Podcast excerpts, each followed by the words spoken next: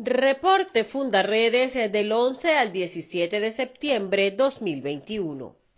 La oficina de la Alta Comisionada de las Naciones Unidas para los Derechos Humanos, Michelle Bachelet, presentó su más reciente informe titulado Situación de los Derechos Humanos y la Asistencia Técnica en la República Bolivariana de Venezuela donde reconoció ante el Consejo del organismo que continúa preocupada por las restricciones, intimidación y criminalización de defensores de los derechos elementales y de los líderes sindicales en Venezuela.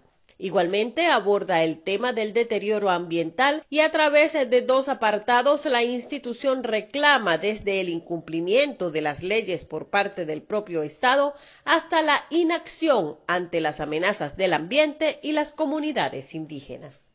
Con asesoría jurídica de Fundaredes, familiares de José Manuel Rodríguez Pacheco y Michael Granado Rodríguez quienes fueron asesinados en fechas y hechos distintos, presuntamente por comisiones del Comando Nacional Antiextorsión y Secuestro de la Guardia Nacional Bolivariana CONAS en el municipio Ayacucho del estado Táchira, denunciaron los hechos ante la Fiscalía del Ministerio Público y exigieron una investigación transparente que lleve hasta los autores materiales y la superioridad que ordena y avala este tipo de actuaciones. El segundo informe de la Misión Internacional Independiente de la ONU de Determinación de los Hechos sobre la República Bolivariana de Venezuela detalla cómo las deficiencias del sistema de justicia han ido de la mano de un patrón de graves violaciones de derechos humanos y crímenes de derecho internacional en el contexto de una política de Estado para silenciar, desalentar y sofocar la oposición al gobierno desde el año 2014.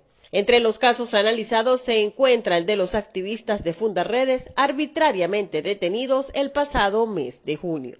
Javier Tarazona, Rafael Tarazona y Omar de Dios García superaron los 75 días de detención arbitraria sin que hasta el momento se les haya realizado audiencia. Diversas organizaciones, personalidades y activistas de derechos humanos han visibilizado su situación y exigen que se les otorgue libertad plena. Mientras tanto, sus familiares denuncian que presentan severos problemas de salud que amenazan su vida. Activistas de Fundaredes realizaron protestas pacíficas y actividades religiosas con participación de la colectividad pidiendo por la libertad y el bienestar de sus directivos y agremiados. Miembros del Observatorio de Educación de Fundaredes denunciaron la precariedad en la que se encuentran las infraestructuras educativas a solo días del inicio del año escolar 2021-2022. Además de esto, alertaron que no existe un plan de vacunación para los docentes, personal administrativo y obrero. Por otra parte, los activistas de Fundaredes y miembros del Observatorio de Educación participaron en una actividad denominada Salvemos la Educación, donde un grupo de representantes sindicales y organizaciones de la sociedad civil se reunieron para exigir respeto al derecho a una educación de calidad con buenas condiciones, tal como lo establecen las leyes venezolanas y los derechos fundamentales de los niños y adolescentes.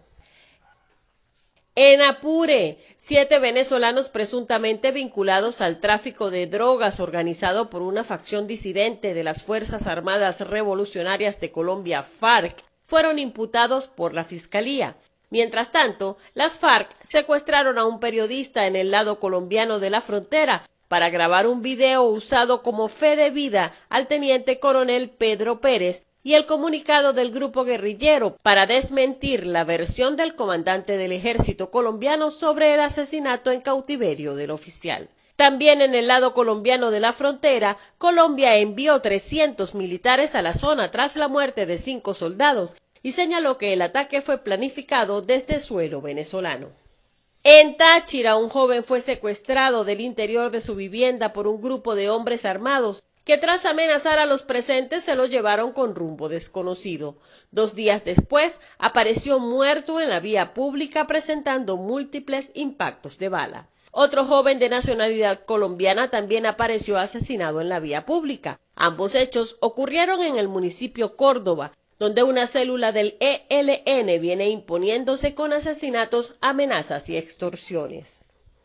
En Bolívar, la minería ilegal ha superado la superficie del arco minero del Orinoco y se instala sin piedad en las áreas protegidas del Parque Nacional Canaima.